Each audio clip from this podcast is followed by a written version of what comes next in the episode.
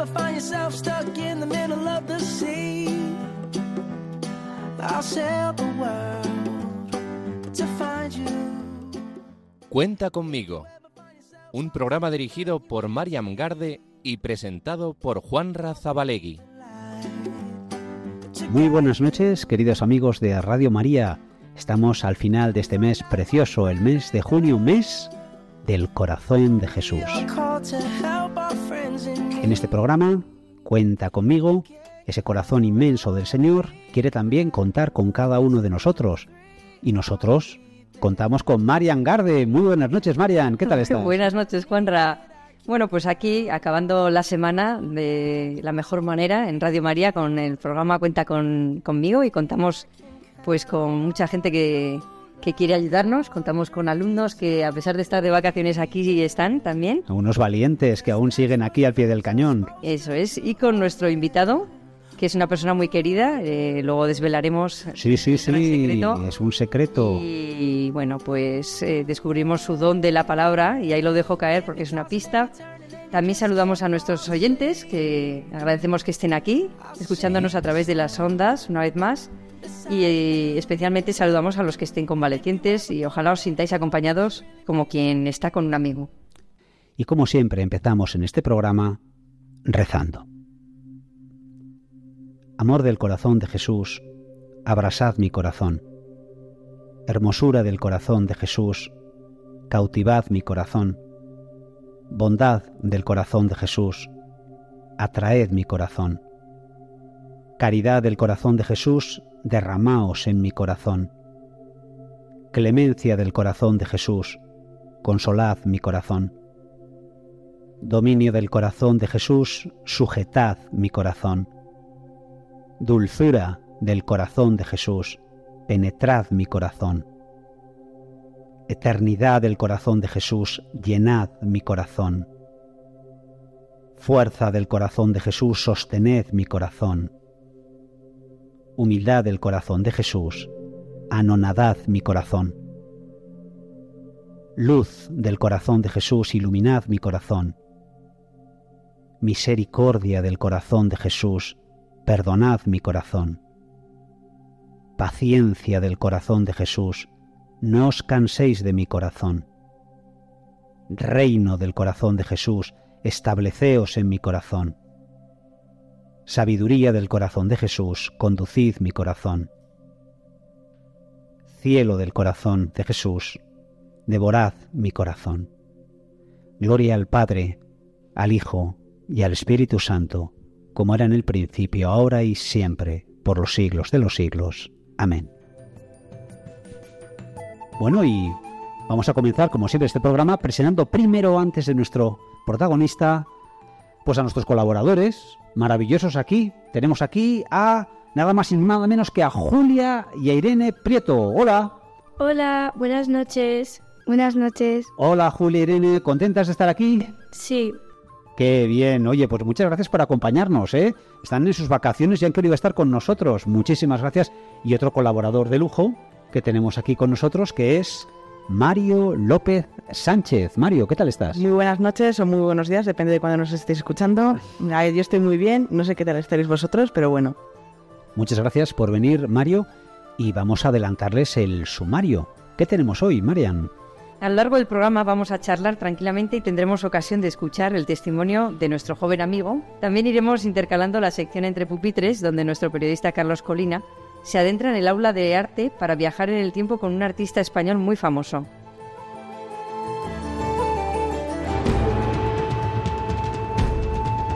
Y antes de empezar con nuestro invitado, quiero recordar a nuestros oyentes que si no pueden escuchar el programa en directo o incluso si se lo quieren recomendar a algún familiar o amigo, podéis encontrarlo en nuestra página web www.radiomaria.es en la sección podcast o cualquier otra app de podcast habitual como Spotify o Apple Podcast, entre otros. Pues muchas gracias, Marian. Y ya no me aguanto más. Y pasamos a presentar a nuestro invitado, que si yo les digo que se apellida Barbero Salcés, pues ustedes seguramente se quedarán diciendo, bueno, ¿y este señor quién es? No es un señor, es un joven y muy joven. Si les digo que se llama Orestes, pues seguro que enseguida asociarán a ese programa de la televisión que se llama Pasapalabra tan conocido. Y es que es él, efectivamente, es Orestes. Muy buenas noches, Orestes, ¿qué tal estás? Buenas noches a todos, pues muy bien, muy agradecido por la invitación que me la hizo el padre David Galarza en, allí en Jacuna, que es mi, mi grupo de referencia, y, y nada, pues no podía decir que no. A ver, ¿con Hablaremos. qué nos sorprendéis? Que yo vengo aquí un poco a ciegas, y ahora que estamos casi con la cosecha, a ciegas. Así es. Vamos a tener muchas de estas durante el programa, me parece a mí, porque ya sé que te gusta el juego de palabras y además que lo haces muy bien. Tu nombre es Orestes, ¿cuántos años tienes? Tengo 26 años, ya voy pareciendo más señor, ¿eh? y además el, el desgaste del más de año y medio del programa se, se acusa. Es, hay envejecido como 4 o 5 años, como el, medio. como el presidente del gobierno, no... es envejecido Más otra cosa, ¿eh? que yo te parecía un querubín y ahora ya parezco eh, torrente casi. O sea que, o sea que- Pues muy bien, porque estas horas de la noche viene bien animarse un poco. Sí. Eh, 26 años, muy joven, por tanto, has terminado de estudiar, sigues estudiando, ¿qué estás haciendo ahora? Eh, bueno, pues en primer lugar, con lo que con 23 años tuve otra etapa en el programa que también me reportó beneficio económico. Sí. Entonces, pues con eso, como todavía está, estaba en edad de merecer estudiantil, decidí estudiar filosofía y nada, ya estoy. Antes hice el máster de educación para asegurarme esa vía laboral, ya estoy en, acabando te- tercero de filosofía justo. Vale.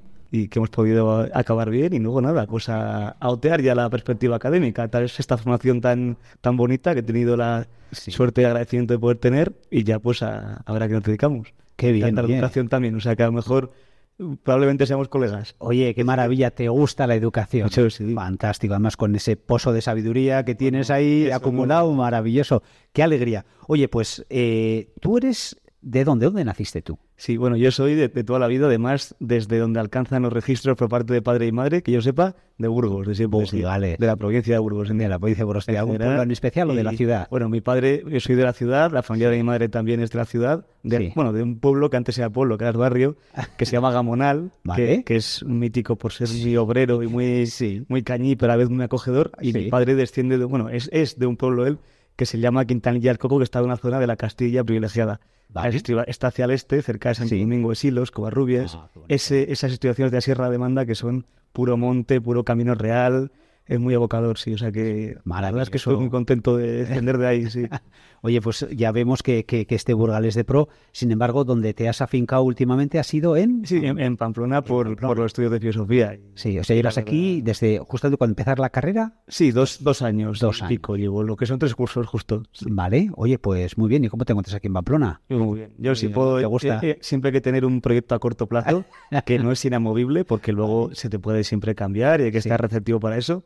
Pero el proyecto a corto plazo a lo mejor es afincarnos aquí. Así siempre que la vida nos sorprenda, que tampoco lo descartamos. ¿O surge algún otro concurso? No lo Exacto. sé. Bueno, eso, eso es compaginable, ¿eh? Los- ¿no? que parece que te tienen todos los días ahí, pero la- las grabaciones son, son acumuladas en pocos días, entonces Sí. se puede compaginar con el resto de tu vida. Si es un trabajo gordo, Sí, pues sí. no, pero siendo cosa o estudiantil o trabajos eh, a lo mejor a media jornada, más livianos, pues se puede buscar aquí un poco las, Nos vas a ir contando, chamas. como nos vas se a ir dice aquí. contando un poquito de- del programa porque nos interesa, pero claro, ya de entrada, Orestes, tú eres un personaje público, eso lo tienes claro. Sí, sí, ¿verdad? anda que no, me ha- no me ha dado eso guerra por todos sitios. Es que te iba a preguntar, ¿cómo, cómo llevas la fama? Pues Eh, tienen doble reverso. Un reverso, el reverso bueno de, de poder eh, eh, sentirte querido, de, Sí. de tener a lo mejor, eh, por ciertas cosas que te, que te pueden agradar, como, como el poder hablar aquí, o, o el que, por ejemplo, de cara a una eventual entrevista de trabajo te conozcan, de Sí. cara, eh, no sé, a, a que tu cara sea conocida en aspectos Sí. buenos es muy, es muy chulo. Sí. Pero luego, claro, vas a cualquier lado, sales de casa para ir a por un café, para ir a la universidad, para ir a dar una vuelta por el centro, para hacer cualquier cosa, y es que parece que sea la- el día de la marmota. Es todo el mundo hablando de lo mismo en cada esquina, noreste, esta acá, tal, que al final tú pones cara de póker y sigues bien, pero, ya. pero dices, coño, si, si, baja, si baja un poco el nivel ya, y, y no fuera tan, tan recurrente, podría atender a esas personas en lugar de... Porque seri- sería más dosificado. Ahora, por suerte, está bajando un poco y ya pues se puede sonreír y atender mejor a cada persona, porque es que antes era inviable. Es, es una persona, tienes el alcance de una persona, no de 20. Claro, Sí. claro. Oye, además que yo me imagino que eso, que te pararán por la calle, oirás, eh, por de- escucharás por detrás. El nombre. "Mira, Orestes", Sí, porque si me llamase Fernando, pues, bueno, te puedes hacer el longis, pero con eso...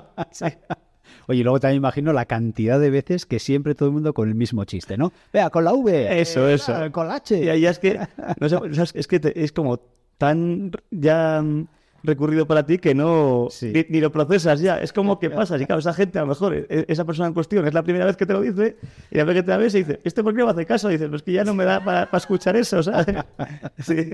Oye, eh, tú, claro, famoso por el programa Pasapalabra, de, no sé, no sabría decir la cadena, no sé, es Telecinco, Antena 3, no sé cómo andaba ahí bailando la Sí, cosa. Antes era antes de 5, ahora en Antena Claro, 3, es en sí. Antena 3. Oye, ¿cómo conociste ese programa? Pues yo cuando tenía 18 años, bueno, ya eh, al final yo soy casi contemporáneo con el programa. Yo soy de 96 Sí. el programa empezó en el 2000 en España, lleva 23 años. Buah, Es el segundo más longevo después del decano, que es Saber y Ganar. fíjate. Pero siempre he tenido ahí un poco en el imaginario de la vida. Sí. Hasta, aunque hasta que estaba casi en bachillerato, 17, 18 años, no lo empecé a seguir más. Antes era un poco salto de mata. Y nada, pues con esa edad vi que eh, eso, yo tengo una tía muy mayor que ahora tiene 90 años, ahí tendría pues 88, 82, 83, Sí, sí, igual. sí. Y claro, justo el momento, vivía lado nuestro, y justo el momento en que iba a verla, eh, coincidía con el programa y empecé a verlo así más asiduamente y dije, joder, pues se me da bien. Sí, me estás contestando. Claro, claro, y dije, "Joder". y dije, pues a lo mejor voy a hacer aquí un papelín, o sea, que aunque sea no queda en ridículo pasar la prueba eliminatoria y hacer algo. Y ya con 18 años, pues te- no vas ahí con ansias de gloria ni, con expectativa de hacer Sí. un de salir de millonario, pero sí que vas un poco con la idea de, bueno, a lo mejor hacemos aquí un poco la broma y nos sacan Sí. y a poder contar la anécdota. Y ya nada, así empezamos, con 19 años, estuve dos programas, Sí, eh, que, salió la cosa bastante bien, a lo Ujú. que era el nivel entonces, y que, Sí. que- que ha subido muchísimo. O sea, Ah, sí, ¿eh? La gente piensa que es lo mismo hace No, no, no. ocho años que ahora, pero vamos, el cambio ha, ido, ha sido progresivo, pero claro, esa progresión ha, ha conllevado que sea un cambio radical de un momento a otro. sí, sí, sí. Y, y eso, y luego ya pues quedó un poco la imagen ahí y al, tras varias llamadas y varias cosillas, intentos tal, al cabo de tres años volví y ya fue cuando con Vale. 22, 23 ya estuve en Telecinco una etapa de 120 programas y pude ahorrar un dinerillo. Estuve además con, con lo que ha sido casi como mi mentor, mi Virgilio en esta en este periplo por, por el programa que ha sido Jero, que está ahora en Saber y Sí, Ganar, un sí, otro sí, de al que mando un abrazo muy grande, que él es también cristiano de corazón. Qué bien. Y, y nada, el, ahí estuvimos y luego pues cuando pasó el programa de Antena Sí. 3 a- de Telecinco Antena 3, Sí. pues yo no podía ir porque tenía un contrato de un año de exclusividad con Telecinco. Ah, Pero vale. al cabo de otro poco tiempo hicieron un especial con Rafa, que era Sí. el otro damnificado de cuando cancelaba Telecinco y conmigo. Sí. Oye, qué maravilla. Y entonces, claro, eh, a la hora de entrar justamente al programa, tú hablaste con alguien, eh, es- escribiste a ese programa, esperaste una respuesta o hubo alguna otra persona que te el, indicó. el- el modo de casting ha cambiado. Sí. Antes era, mm, tú llamabas al teléfono que te aparece antes Vale. de Rusco en pantalla Es verdad. y hacían casting anuales por cada región. Vale. El- Ellos iban, yo qué sé, por ejemplo, Pamplona, y Sí. a la gente que ha llamado pues de alrededores, pues, yo qué sé, de, Vi- de Vitoria, Tudela, ese, Sí. ese área. Y mi caso era, pues llamaron de, uno en Valladolid, me llamaron, fui, ahí un día, pasar el día, hice el casting, salió bien y, qué bien. y al poco tiempo me llamaron dos meses. Luego ya, pues bueno, cuando es para, para estas otras ocasiones, pues te vuelven a hacer algún casting por teléfono tal, pero lo que es el casting base ya lo tienen de aquel entonces. Ahora creo que es por teléfono exclusivamente. Ah, vale. Ya no mueven con todo el Sí. chiringuito como hacían antes. sí. Yo a veces veo algunas preguntas que me parecen dificilísimas y entonces, claro, me imagino que tú te prepararás, ¿no? Estudias para el programa y, bueno, sabes esas palabras tan, tan... Aunque esto increíbles. es, es cuestión primero de, claro, e- en los últimos años ha llegado a tales niveles absurdos Ya, al final, ya. entre lo, con, el- con lo absurdo no hay nada que hacer. Ya. ¿Y a qué se absurdo, hasta, hasta que ellos no quieren Sí. eh, hacer lo que sea muy complicado, pero mínimamente accesible, con lo absurdo no hay nada que hacer. Por ejemplo, te preguntan, un emperador romano Sí, o un matemático sí. más o menos de- relevante, pero que no sea de primera plana, y, y con mucho estudio, mucha cultura lo puedes sacar. Ya, Pero al gran público les suena chino. claro. En cambio, te preguntan, como hacen ahora siempre, apellido del ensayista, autor de La verja que está detrás de mi casa, y claro, eso, por mucho que busques de Sí, todos lados y estudies sí, tal, sí, no Es- puedes es llegar a abarcarlo. claro. Entonces no depende de ti, sino que depende un poco de cómo fluctúen ellos con esas cosas. Y, y nada, que te iba a, co- a comentar con esto. Eso, que estudiar, que no es una cosa de, de meterse las panzadas, sino que es cuestión de estar en el ajo, estar receptivo para cualquier cosa que oigas, que leas, tal, intentar Sí. interiorizarla, que pueda caer y pegar pequeños repasos. No coges el Eso- diccionario, ¿no? No coges el diccionario y vas viendo Claro, palabras, claro. eso no lo haces. Eso, o sea, el diario, pues a, a un poco a cachos, con Ah, bueno, temáticas, con letras, con Sí. eh, temas eh, griegos, Vale. cosas así, pues se puede ir abarcando, pero así granel, ¿no? Y también viendo un poco con intuición que es más propenso a caer que no, porque claro, una, un concepto que sea, yo que sé, una antigua capa de los romanos, el paludamento, pues se puede caer. Sí, sí, sí, sí, sí. Se puede enunciar y tal. Pero una planta que tiene no sé cuántas familias y que tiene 15 líneas de definición, no te voy a preguntar en el programa porque no da tiempo a leerlo. o sea. Es verdad. Luego también eso, se ha confundido mucho la cosa porque como ahora te exige tanto estudio artificial para poder hacer un papel más grande, eh, la gente piensa que se ha convertido en una oposición pura. Ya, vale. Y no es así, Ya. porque eh, no cualquiera que se ponga a estudiar con una panzada va a poder hacerlo.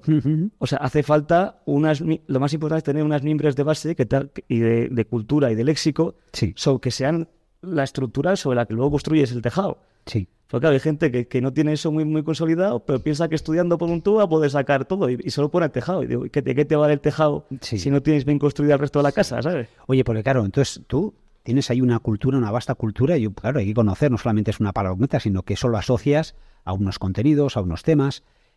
¿Tu afición por el lenguaje de dónde te viene? Sí, eso es de mi familia, que Sí. mis padres son los dos eh, amantes de la cultura y, y al final pues siempre en casa tienes, escuchas de ellos muchas referencias muy chulas, ves que eso es una cosa que al final te hace ser más, más libre por tener más conocimiento y te hace más feliz. Qué bien. Esto no lo, no lo objetivas cuando eres más pequeño o tal, Mm. sino que lo vas mamando así por osmosis y eso, ves películas chulas, tienes muchos de ellos alrededor y, y- y claro, y vas viendo que el, que el- el ampliar también el lenguaje te, hace te, te lleva a tener una- un, un bagaje más grande de, de cosas a las que poder referirte y que por tanto tienes más recursos para ampliar esos conocimientos. Qué bien. Entonces, claro, va todo como de la mano. El lenguaje y la cultura van muy, bueno, muy, muy cogidos. Sí. Y, y claro, es, un- es un- una, de la- una de las eternas preguntas de la filosofía. ¿Qué va antes? ¿El lenguaje, el pensamiento? ¿Son completamente en paralelos? ¿Se antepone el lenguaje para lo que puedas pensar? ¿El pensamiento más allá del lenguaje y aunque se base sobre este está un poco por encima? O sea, es míticas preguntas, pero bueno, que al final, en cualquier caso, están ín- íntimamente ligados y... Oye, pues me encanta, me encanta Orestes todo esto que nos estás contando y, y me agrada muchísimo esto último que has comentado, que es a través de tu familia, Sí. ¿eh? como te han inculcado todo este gusto por el conocimiento, el saber, ¿no? Mi- mi hermano igual, es verdad. Sí, tu hermano también le gusta. Sí. ¿eh? ¿Cuántos hermanos sois? Somos dos. Sois yo dos. y mi hermano que tiene 23 años. Es más joven. Está Vale, acabando ahora derecho. Le mando un abrazo aquí a mi, Oye, pues nada, le a damos un Manrique, mira, no- yo, mi- el mío nombre griego exótico, Orestes, y el de mi hermano nombre castellano antiguo ahí, que quedó como apellido, Manrique. sí. Pues Manrique, un saludo desde estas ondas de, de Radio María. Y vamos a interrumpir momentáneamente esta conversación apasionante que nos queda mucho todavía y nuestro colaborador Mario López Sánchez te quiere hacer después unas cuantas preguntas y paramos porque va a entrar nuestra sección, Marian. Eso es, damos paso a Carlos Colina en su sección Entre Pupitres.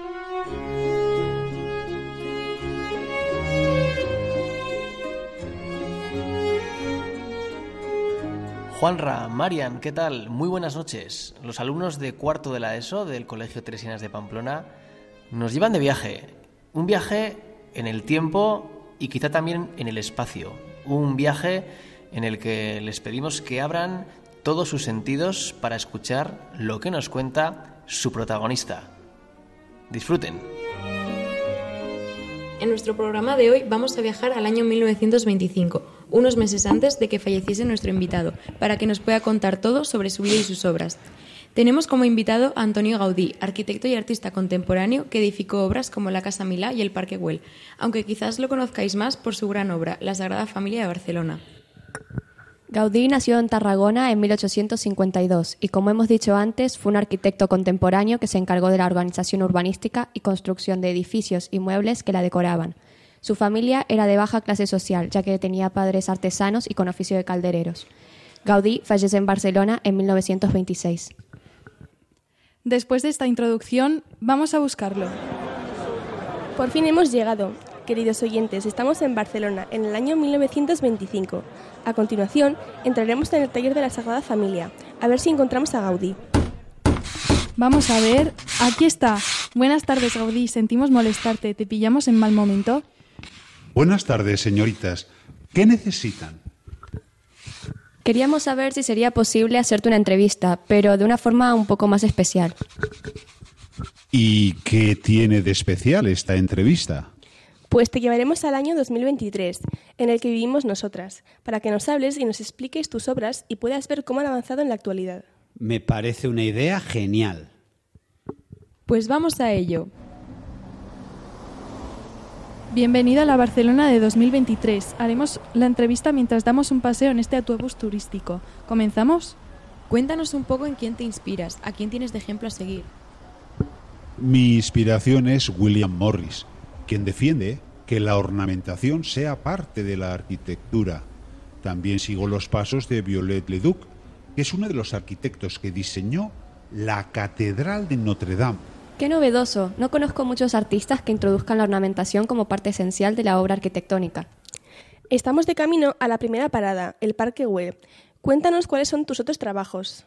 Pues mirad, fuera de Cataluña construí El Capricho, en Cantabria, para el señor Máximo Díaz de Quijano entre 1883 y 1885. También diseñé el Palacio Episcopal de Astorga. Fue por 1887. Tiene un estilo neogótico. Dentro de Cataluña ya realicé el Colegio Teresiano de Barcelona en 1889. Qué casualidad. Nosotras en Pamplona estudiamos en las Teresianas. ¡Qué interesante! Sabemos que Eusebio Well te hizo varios e- encargos. ¿Cuáles son? Eh, Sí, comencé en 1883 realizando su finca de recreo en el barrio de Las Corts. Su segundo encargo fue en 1886, un palacio urbano en las Ramblas. También realicé en 1898 una cripta para los oficios religiosos en la colonia obrera de Santa Coloma de Cervelló.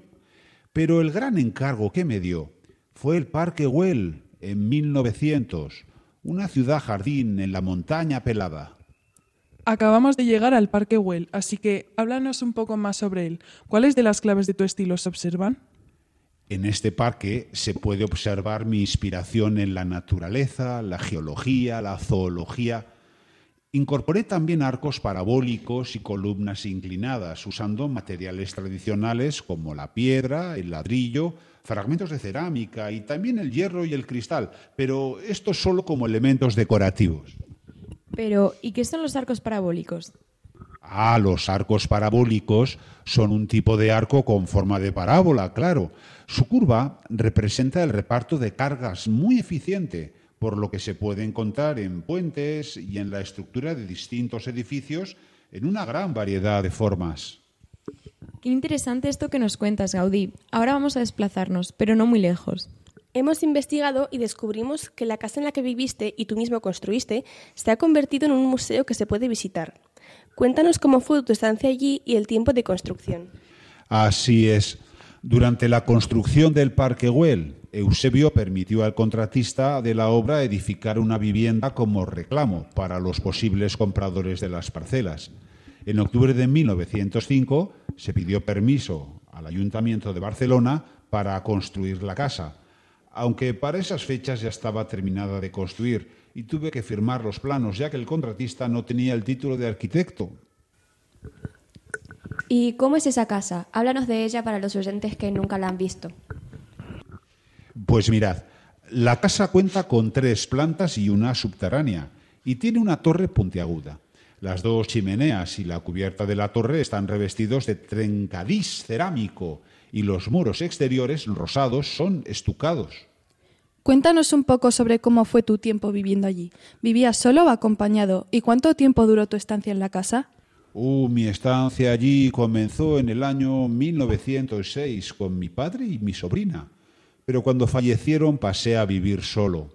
Por suerte, conté con la ayuda en las tareas domésticas de las monjas carmelitas que cuidaron de mi padre y de mi sobrina mientras sufrían de diversas enfermedades.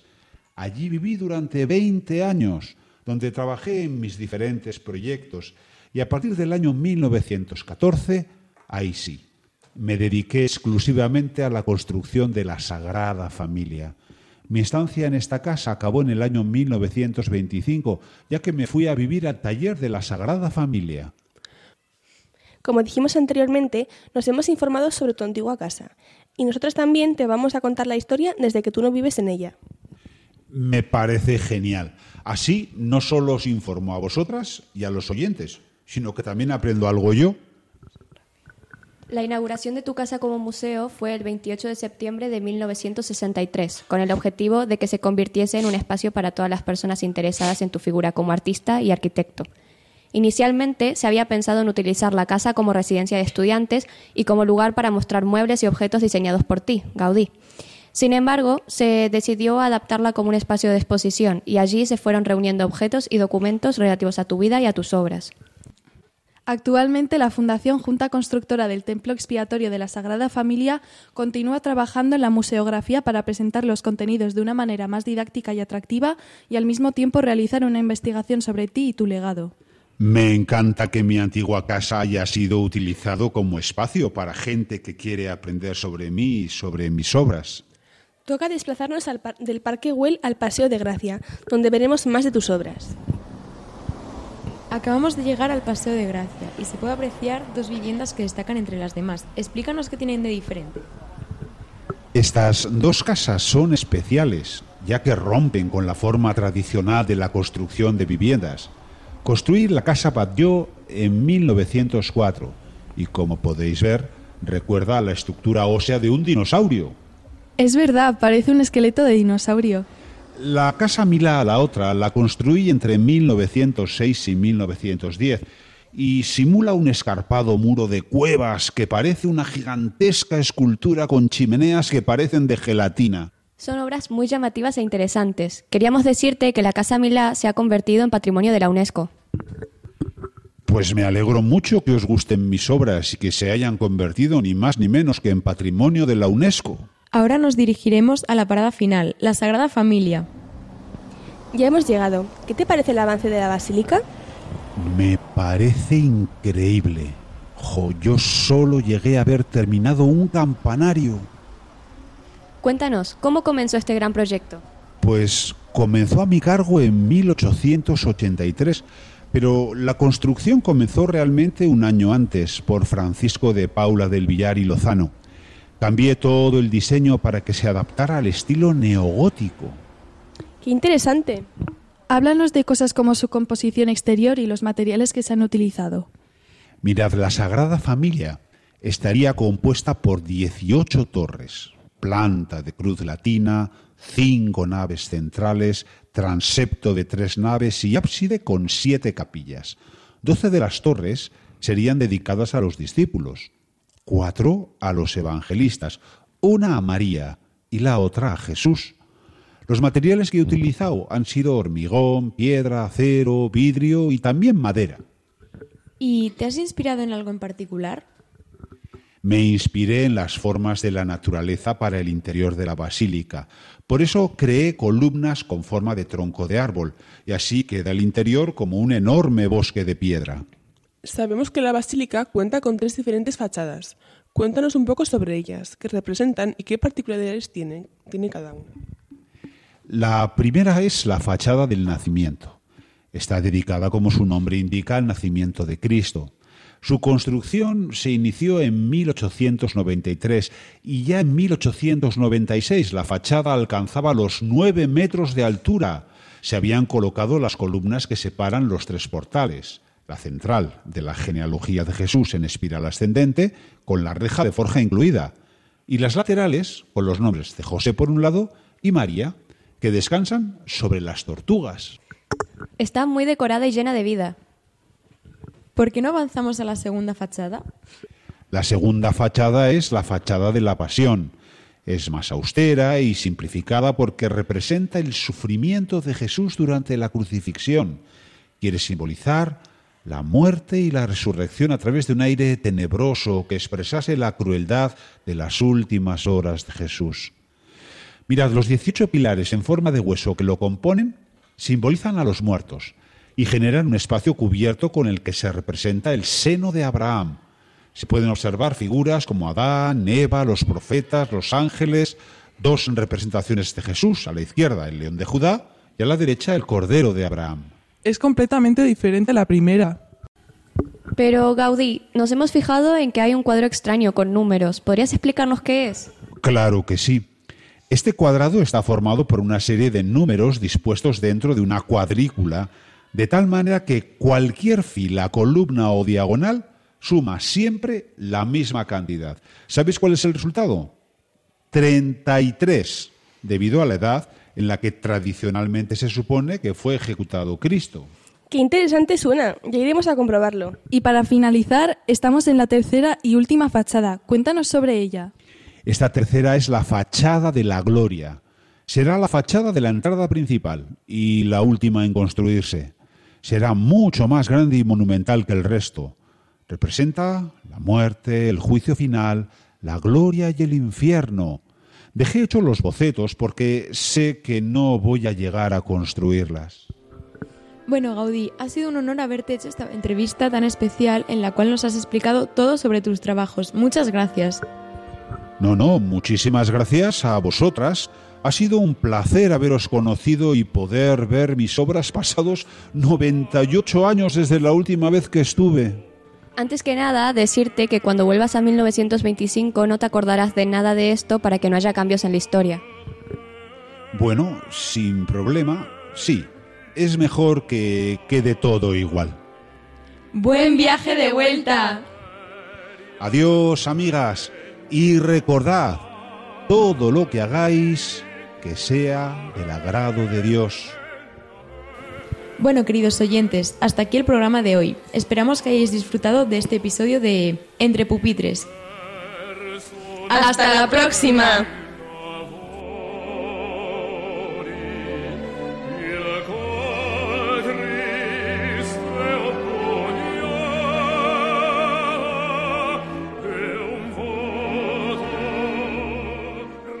Muchas gracias, Carlos, y muchas gracias a esos alumnos de cuarto de la ESO del Colegio Teresianas.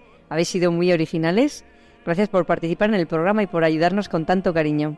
Y también recordar a todos los que nos están escuchando que este programa interacciona con nuestros oyentes, que pueden mandarnos sugerencias si eres estudiante de la ESO, si te apetece venir a ayudarnos, si estás cerca de Pamplona, escríbenos. O si eres profesor y se te ocurre alguna idea para hacer aquí con los alumnos en el programa, puedes hablar con nosotros o escribirnos en el correo cuenta conmigo radiomaria.es. Repetimos, cuenta conmigo arroba radiomaria.es. Bueno, y vamos a continuar, segunda parte, y para quien se haya incorporado tarde en esta noche a este programa, que sepan que estamos con un joven que es muy conocido y que se llama Orestes. El apellido Barbero Salces, muy bonito. Te dices, Orestes, que te gusta mucho tu segundo El apellido. segundo apellido sí que es casi exclusivo de Burgos y Cantabria, sí. Casi, Barbero también, eh, que ese apellido es de familia y, y también lo llevo ahí con orgullo. Quiero preguntarte una cosa, Orestes. Estamos hablando del programa, estamos hablando de que, bueno, pues eso, eres una persona pues mediática. Claro, también tú has conocido a muchos famosos. eh, dentro de los que se supone que te ayudaban en el programa. se supone. Bueno, ahora las pruebas dan muchos segundos y, y lo importante es que, es que vengan con una actitud, que, que vayan a hablar bien y tal, porque lo que es el, las pruebas te las puedes guisar y comer bien tú, ¿eh? Y me ha pasado que ha habido días que, que han estado famosos brillantes y hemos sacado menos segundos y días que han estado... eh, Más espesos, ¿no? más espesos y hemos sacado más, o sea que, que ahora eso importa menos, o sea que por Oye, tanto... y, pues, de, y de, de todos los que han ido pasando, eh, ¿tienes algún recuerdo en alguno más especial o algún te ha llamado más la atención y, y- y el motivo de, Sí, con muchos eh, he estado muy a gusto, o sea, Nacho Novo, el mítico actor de los años 90 sobre todo, que sigue también muy al pie del cañón, ahí con su grupo de, de música y de versiones de rock tal, sí. que es un hombre que está bien a contar chistes, entonces claro, es, a estar un día entero contando chistes y palique. Sí, Luego pues también eh, José Luis Cano, el de Goma Espuma, Ah, sí, una sí. persona también que tiene una preocupación por mejorar la, la humanidad increíble. Eh, bueno, es que hemos estado con 180, eh, te digo un par más y sí, sí, sí. Jorge Luengo, el mago, que también se acuerda eh, mucho de mí y, y- y suele mandar el producto de su tierra, de la buena Extremadura, que Ah, es una de las grandes conocidas, pero que tiene una, una gastronomía increíble. La torta al casar y luego todas las la fruta que hay por allí es brutal. Eh, y qué más, Goyo Jiménez, con su sentido, es una persona además que con la que yo tuve lo- de los 15 minutos de conversación más constructivos de mi vida, porque claro, es estas personas que, que ama el saber y a la vez ama el sentido del humor y, y- y los, los vive como una unidad. Sí. Entonces, claro, él, eh, te, te está hablando de, de unas referencias eh, históricas y culturales apoteósicas mientras te las intercala con chistes y chascarrillos y, y comentarios muy graciosos. Entonces, esa, esa manera de llevar de inteligencia a mí me fascina. un un gran tipo también, Fernando Romay, también Sí, con las, las leches que me da. Claro, un tío de dos metros quince contra mí, pues ya me dirás qué, qué vamos a hacer. Oye, ¿qué conversaciones así tenéis un poquito de todo? Música, un poco de todo, pues lo que te va surgiendo, pues Sí. anécdotas con las pruebas, música de la que te dedica ca- cada uno. Sí, muy, muy chulas. Eva Soriano también, la, la cómica, también sí. muy especial, la chica, sí. Muy divertida. Muy Oye, bien. Y vamos a empezar ya en este programa de, pues, de esta casa, de Radio María, a hacerte unas preguntitas ya un poquito más personales hasta donde tú quieras llegar, Sí. ¿eh? porque sabemos que eres un chico de fe y que eso también configura de algún modo tu, tu modo de ser, tu vida, todo tu pensamiento, tu cultura. Y nos va a ayudar Mario en esto. ¿Mm? Adelante, Mario. Bueno, eh, ya nos has comentado antes que estás estudiando filología y me gustaría preguntarte a qué te gustaría dedicarte o si tienes algún sueño tras estos estudios que estás tomando aquí en Pamplona. Uf, pues eh, a ver, el sueño, más que ser una cosa apoteósica, es ayudar a construir un mundo mejor, eh, intentando contribuir a, a donde yo creo que reside la, verdadera civilización, que es propiciar que la gente mm, piense de la manera más, más libre posible. Y eso, pues bueno, se puede canalizar de muchas maneras. Y a más es- gran escala o a más pequeña escala, y todas son eh, igualmente honorables y buenas. Y, y bueno, eso a mí me gustaría hacerlo o una de dos, o desde la educación o desde la gestión cultural, o incluso compaginando las, las dos. Y claro, desde la educación, pues a mí me, gusta tanto el mundo académico como la, la educación en ciencias medias, que también se pueden compaginar. O sea que, que estaría bien. El año que viene, que estoy ya en el, en el último curso de esta carrera de filosofía, voy a estar a la vez oteando un poco ahí qué perspectivas de futuro puede haber. Pues si puede, si puedo pues quedar en algún colegio concertado, si puedo seguir en la universidad, si puedo estar en alguna asociación cultural y, y seguro que salen cosillas interesantes y, que ahora ni, ni, me- ni se me ocurren, porque todavía no me he puesto con ello. Otra cosa que me gustaría preguntarte o comentarte es qué papel juega la fe en tu vida o qué papel juega. Uy, esto es muy complicado de responder, tengo que, que reflexionarlo un poco. Muy bien, Mario, porque- muy bien. Sí, pues no sé, yo al final he, he mamado la, la fe a través de la, Mm. de la más importante de las dimensiones, que es el amor. Lo he recibido en mi familia sin grandes palabras, sin grandes formaciones teologales, si- sin ser de una familia cristiana por inercia. Es decir, yo he estado con, bueno, mis padres son, mi familia son gente con mucha sensibilidad, con mucha sencillez, y a partir de ahí, pues tú te sientes querido por Dios de manera especial. Y eso yo creo que es la, mejor manera de poder eh, empaparte de ello. Y, y te hace llevarlo de una manera muy sincera, no por...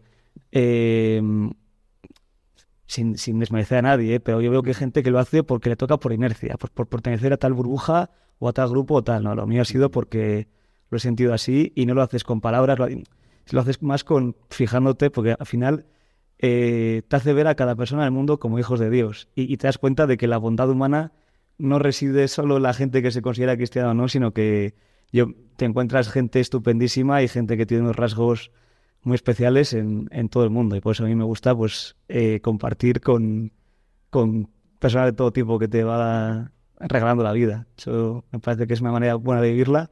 Y nada, pues teniendo esa mirada de, de ver a todos como hermanos en Dios, que yo creo que es lo, lo fundamental y lo que te hace pues ver a todo con más, con más amor, como yo he recibido. Luego ya lo demás es se construye sobre ello. Sí. Vale. Y ya si nos movemos un poco al ámbito de la iglesia, ¿cómo crees que podríamos hacerla más presente en los jóvenes de hoy en día? Sí.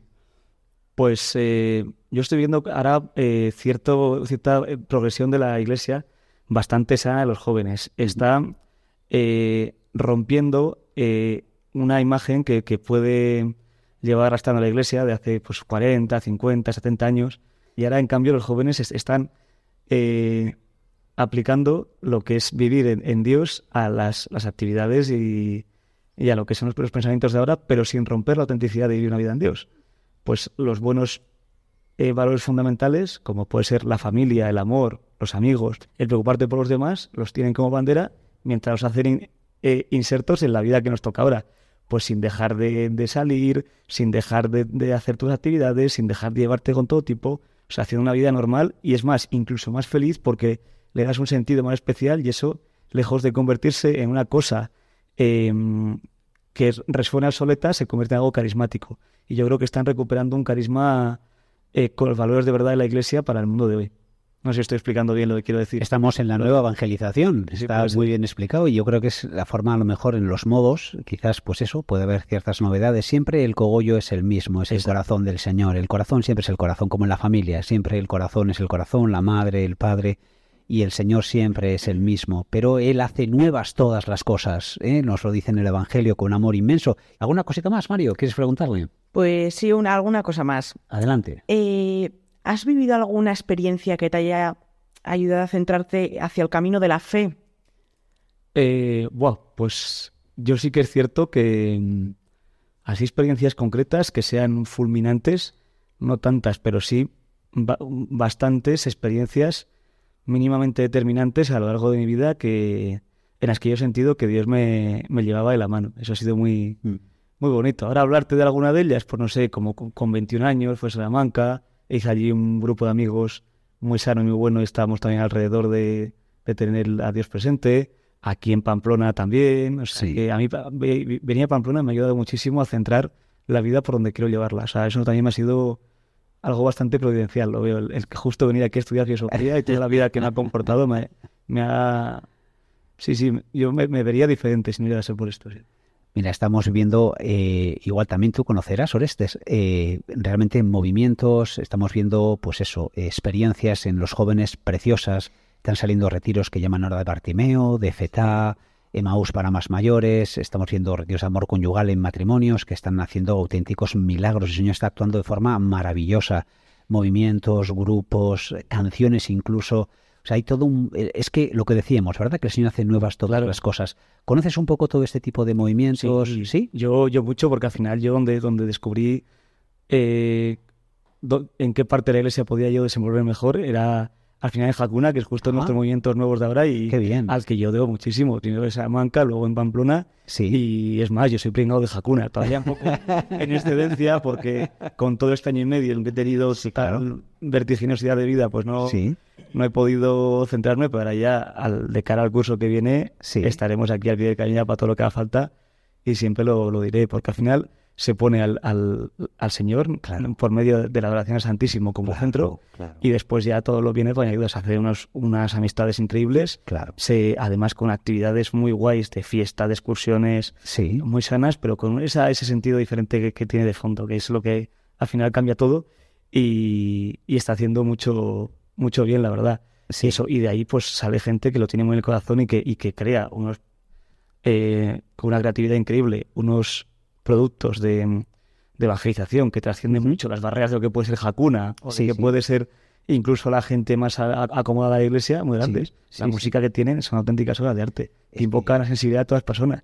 y por eso lo, también lo defiendo eh, bastante. Oye, ¿cómo conociste este movimiento de Hakuna? ¿Cómo lo Pues en, en Salamanca, uno de mis mejores amigos de, de Sí. siempre, de Burgos, aquí mando un abrazo a, a Abel Martínez Ávila y la familia Martínez Ávila de Burgos, Muy bien. que son los más grandes que hay, pues tienen, eh, claro, él fue a Salamanca a estudiar la carrera y, y al final algo parecido a mí, pues estás en la carrera, estás en tu vida y estás, te desmadras, pues estás ahí a tus, a tus asuntillos, a tus fiestas y tal. Y, y claro, pero él quería para su vida algo más. Y al final acabó conociendo de casualidad cuando lo montaron, así, en Hakuna en Pamplona, y le, le ayudó a hacer pues, nuevas compañías. Y, a- y justo yo llegué después y me dijo, oye, que, que ya que venimos a Salamanca, tal, vente aquí con nosotros. Y la verdad que fue un año muy bonito, haces también esa parte. Oye, qué combinación más explosiva, ¿eh? Santísimo y música. sí, es sí, es sí, fantástico para los jóvenes. Mario, ¿alguna preguntita más? Pues, Juanra, si me, perdi- si me permites hacer una última pregunta. Sí. ¿Tú, Orestes, te animarás este año a hacer la JMJ? Hombre, claro. Eso ya lo tengo ya en el calendario, estoy apuntado ya y todo, o sea que, que ahí, ahí estaremos en Lisboa en verano. Además, a mí me encanta, ¿no? Solo estuve cuando tenía 14 años en la de, en la de Madrid, que hubo en 2011, estuve dos días ahí porque al final, para los que somos muy, eran muy, muy- muy- muy pequeños, solo estaba reservado el, el fin de semana, no toda la semana. Sí. Pero esto lleva ya por completo y seguro que, que recibimos por ahí cosas interesantes, sí. A ver qué, con qué nos movemos. Oye, qué maravilla. ¿Tú, Mario, vas a ir? Yo este año no, me, no se me permite ir, pero bueno, sí que me gustaría haber ido este año, porque, pero al final con cosas que tengo que hacer este verano no he podido ir. Bueno, para la próxima. Habrá, habrá otras ocasiones, pero... Hay otra oportunidad. Qué gozada. Estamos aquí con Orestes y nada, pues eh, hemos preguntado algunas cosas un poco más personales que realmente a mí por lo menos, no sé ustedes, queridos amigos de Radio María, pero a mí me han encantado. Como ha ensalzado Orestes, pues todo lo que ha sido la familia, cómo le ha influido, cómo le ha aportado, cómo ha ido descubriendo al Señor a través también de otros movimientos. Hakuna comentabas también y cómo conocido estas realidades, otros jóvenes que necesitan al Señor. Y decíamos que qué importante es siempre, lo nuclear, que es el amor del Señor, es el corazón del Señor. Eh, Orestes, vamos a ver, tú que eres joven, ¿qué nos puedes recomendar a los jóvenes? ¿Mm? Pues, por ejemplo, tres cosas. Una película, un libro y una canción. Uf, estaba pensando canciones porque ya me has avisado, pero películas y libros no. A ver qué os puedo decir. Película, bueno, eh, hay una película que, que, bueno, al final está basada en una gran obra, y, y- pero es un libro que es muy gordo y como se hizo por folletín tiene mucho relleno. Sí. Pero lo que son las, las pulsiones de base representan muy bien qué es de verdad lo- el propósito cuando lo tienes en la vida, en el corazón, y, que, y, y qué es lo que quieres construir, que es el, el Conde de Montecristo. Vale. Hay una película buenísima que es La venganza del Conde de Montecristo, Vale. que es de año 2004 que y la protagoniza este Chaz- eh, Chacel, ¿no? En, no sé el apellido ahora. Cabecel, Jim Sí, sí, el que mismo de hizo La Pasión de eso, es el que hizo de Jesucristo en la Pasión de Mel Gibson. La venganza del conde de Montecristo. Luego libros, eh, pues que también me gustan muchos, muchos libros, no sé cuál, cuál poder, a cuál poder referirme. Eh, bueno, un libro en el que tiene muchas capas de, lecturas, Sí. que tiene tanto una historia que es muy entretenida, como Sí. luego muchísima profundidad en lo que es recrearte en el contexto en el que está basado, recrearte en cómo se vivía en aquel momento la religión Sí. y la fe y cuál era la actividad de los monasterios, y también tiene muchísimas reflexiones ya sobre el mismo signo lingüístico de fondo, Sí. pero que no hace falta ser experto para disfrutar de la lectura, entonces Sí. me gusta esa triple capa porque lo hace accesible para todos los públicos ya, bueno, a partir de 16, 18 años, que es El nombre de la rosa. Sí, me suena, es un clásico desde sí. los años 80, además. Sí, sí, sí. Libro Bueno, perfecto. La Interesante. película es bastante... Lo único bueno es Son Connery, que hace un papel del protagonista, de Sí, no me va a escribir genial, sí.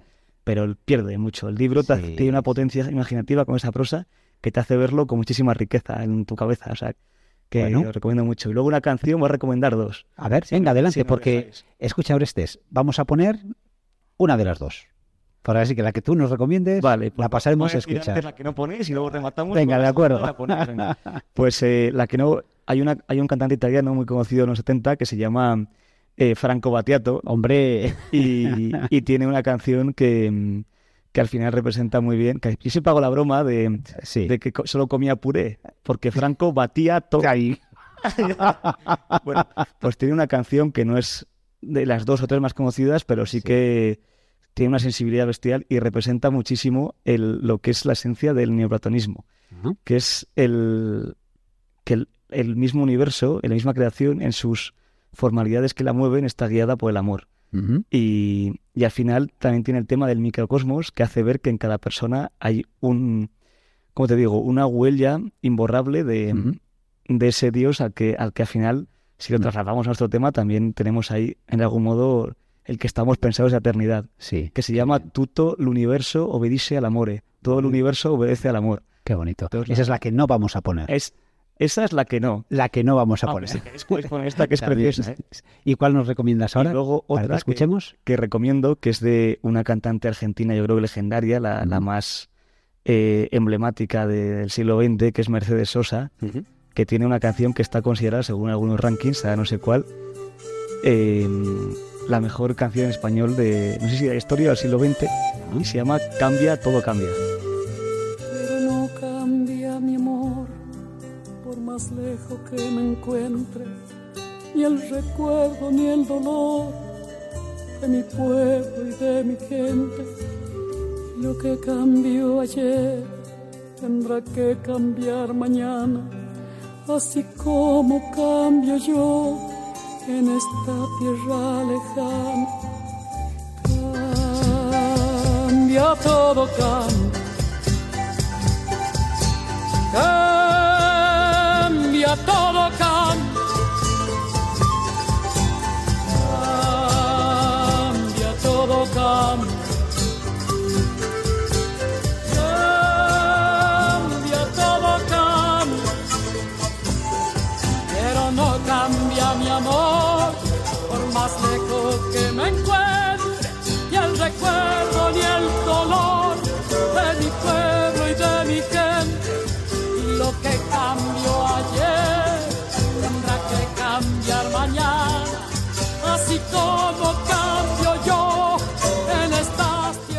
Pues mira, Orestes, es una pena porque podríamos estar toda la noche yo he disfrutado, se me ha pasado el tiempo volando, no sé a vosotros. Sí, la verdad es que sí, ha, ha cumplido poco nuestra hora de, de, esta semana. Sí, sí, ha ido rápido, ¿verdad que sí?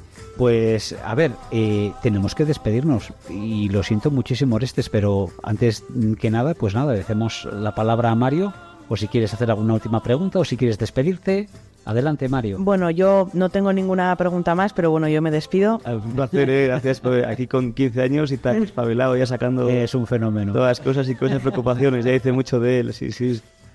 Pues nada, muy buenas noches y que sigas disfrutando de tu vida. Muchas gracias. Bueno, Mario, ¿has estado a gusto? Sí, la verdad. Sí, ¿Te gusta? ¿Volverás Sí. algún día si le llamamos? Sí, ya, ya es la segunda o tercera vez que vengo y, Ah, es y verdad. entonces ¿Cómo sí, pasa el tiempo? Me entretiene hacer esto. Sí, ¿no? Y Más ahora veces y que más sepas veces. que Sí. nos ayudas mucho, Mario. ¿eh? Da gusto y haces el programa mucho más ágil, más divertido.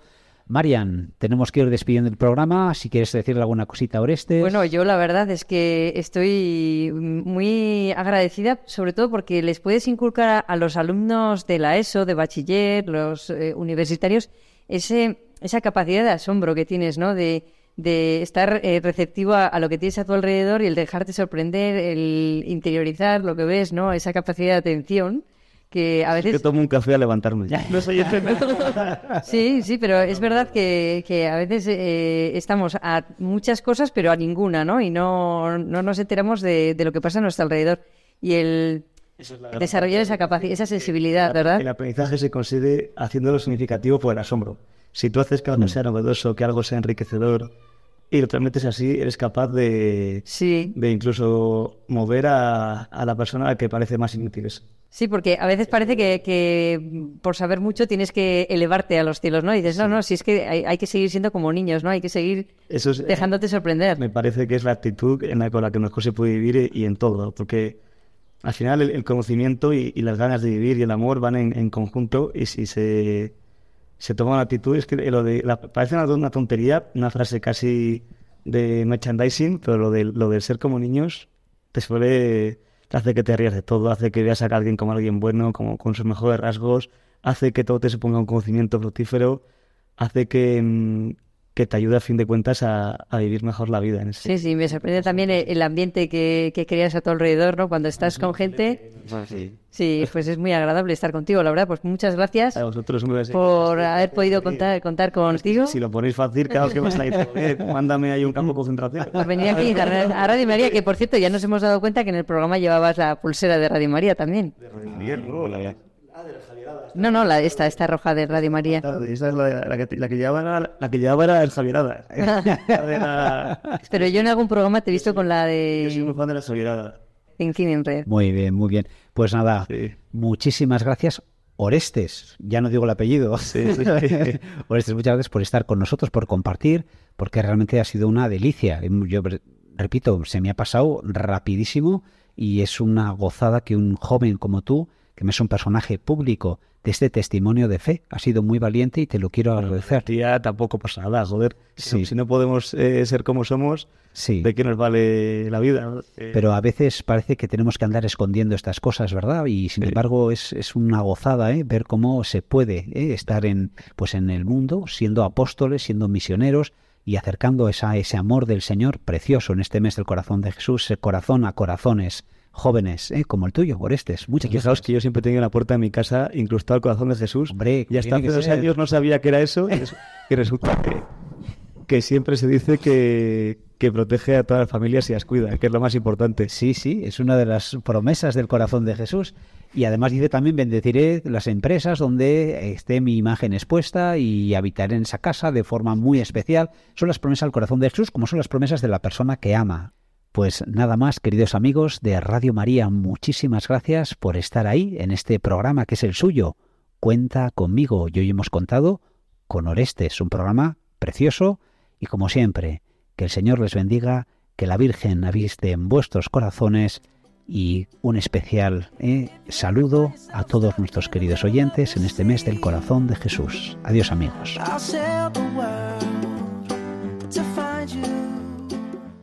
Han escuchado Cuenta conmigo, dirigido por Mariam Garde y presentado por Juan Razabalegui.